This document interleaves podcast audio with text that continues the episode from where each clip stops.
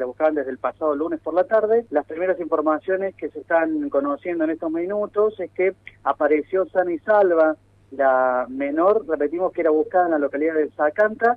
Eh, algunos primeros datos van surgiendo de que se encontraría en una vivienda deshabitada de esa localidad del departamento de San Justo. Finalmente apareció sana y salva esta menor, de 13 años. El subcomisario Tejeda en estos momentos realizando los trámites administrativos y eh, con la etapa investigativa eh, para conocer cuál fue el motivo de que se ausentó tantos días de su domicilio. Celeste Arroyo, de 13 años, apareció sana y salva en la localidad de Zacanta, allí en la zona urbana.